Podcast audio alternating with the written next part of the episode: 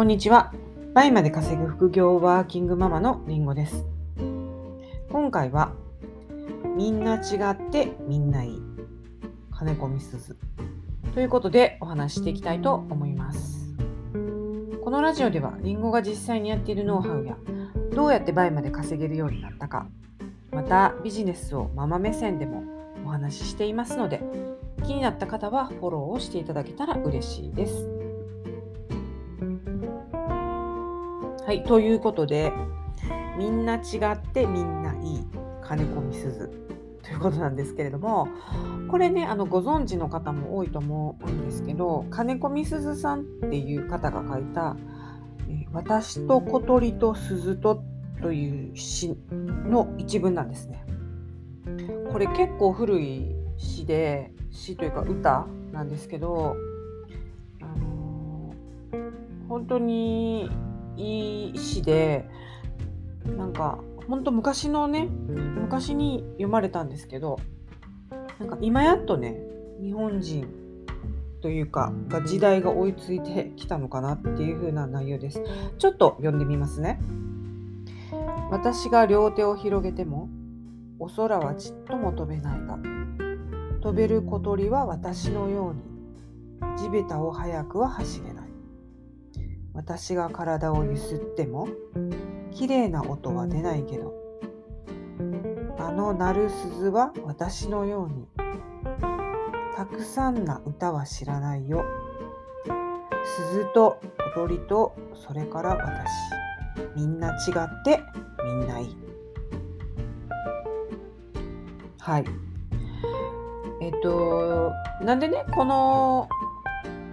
みんな違ってみんないいを今日ねお話ししようかなと思ったかというと今日あのりんごのサロンの方で子育ての会をしてたんですね。で子育ての会って何かっていうとまああの Zoom でねえーと、希望者だけなんですけど子育てについてのあれこれ悩みだったりまああのそういうのを話そう話す会をしようっていうことになってでしました。はい、であのその時にねこの話がこの詩を思い出して私言ったんですけどそれであ今日はポッドキャストはこの話にしようかなと思ったんですね。であの子供それぞれにいろんな特性があってでそれぞれでいいんですよ。なんですけどなんか世界世界？社会の概念とかそういうのに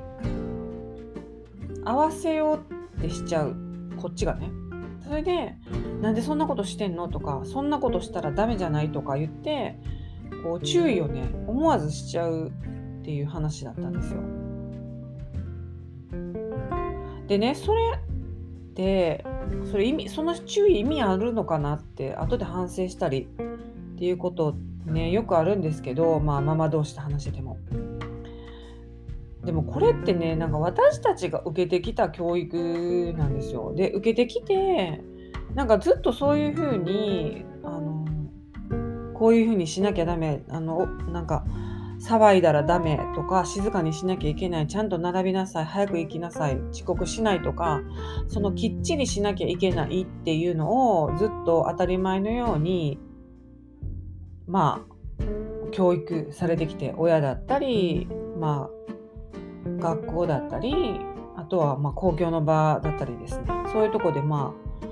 そういうふうにするのが普通だったりするじゃないですか、うん、日本はね。ただね海外行った時になんかこんなんじゃないんですよ。こんなきっちりしてないし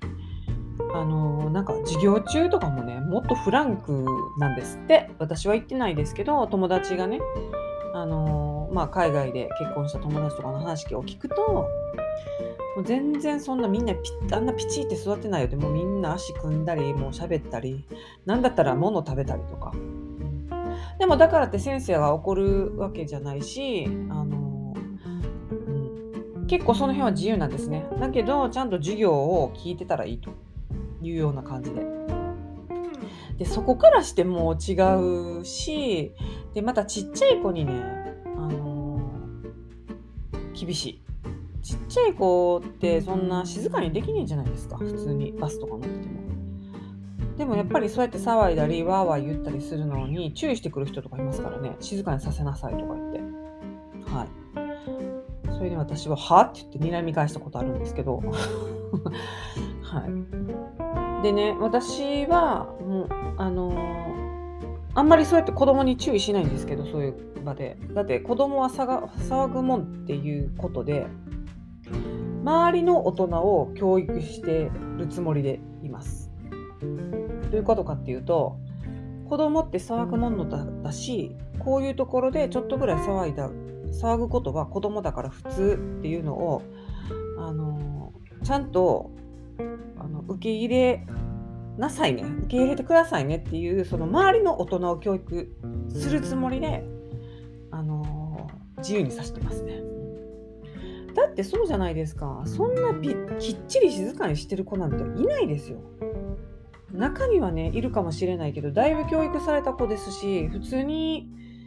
保育園なんてもうなんか動物園みたいになっててあれですけどねそれぐらいみんなわーわーキャーキャー言って元気ででもそれをね押さえつけないのが保育園なんですよ、もう自由にさしてもうみんなねもうはちゃめちゃですしだから小学校行った時とかねほんと入った時とかもう落ち着きないのが保育園上がり。で教育されてるのが幼稚園上がりなんですよ。あのちゃんと座って聞けるんですね。先生の話とか。でそれ見た時になんかあガチャついでる 保育園上がりはと思って私安心しますね自分の子とか見ても。うんまあ、きっちりするのがダメとか言うんじゃないんですよ。全然あのそれはそれで教育方針の違いで別にいいし、ただ子供って本来そうじゃないから自由な子がいてもいいんじゃないって思います。はい。でもまさにこれそうですね。みんな違ってみんないい。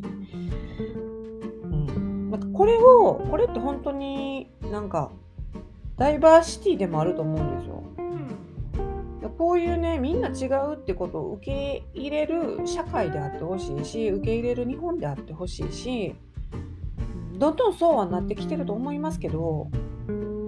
やっぱりまだまだねなんかその一律な外出的なそういうあのみんなと一緒でなきゃいけないっていうのが残ってたりすると思います。年配者の中にもそうですしその人たちに育てられた私たち世代もあの自由でいいと思いつつもそれを払拭しきれずどうしても子供にもそのそれをちょっとつなげちゃってるっていう部分がねあるんですよ。そうできるだけね私はねもうそれをもうだいぶ取っ払えるようになったし自由でいいと思ってますから。はい、うん、できるようになりましたけどね。そしたらね結構楽ですし子供たちも、うん、楽そうですね。窮屈そうじゃないっていうか。他の家のお母さんとかを見てあのあのあの家厳しいなとか言ってますよ。言ってる。うん、まあでも、うん、そうですね。そういうふうに言ったりしてるんで、まあまあ、まあ、子供からしたら、まあ、私はまあうちのお母さんはちょっと緩いなって、まあ、いい加減やなと思ってるかもしれないんですけど、まあその分ね子供がしっかり、あの してきてるんで、まあ結果良かったかなって思います。で私もあのお母さんだからしっかりしなきゃいけない。ちゃんとしなきゃいけない。きっちりしなきゃいけないっていうのが、まあ、ずっとあったんですけどそれもねできる時はできるしできない時はできないしお母さんだから全てを完璧にできるわけじゃないんですよ。聖母じゃないんですから。それをねちょっともう求めすぎられ求められすぎなとこがあるんで日本は、はい、そういうのもあの崩してあの周りをね教育していきたいと思います。はい。ということで、まあ、この話がね、誰かの背中を押すのかどうか分かりませんけども、はい、勇気づけられるような機会になったら嬉しいです。今回も聴いていただきありがとうございました。それでは次回のラジオでお会いしましょう。りんごでした。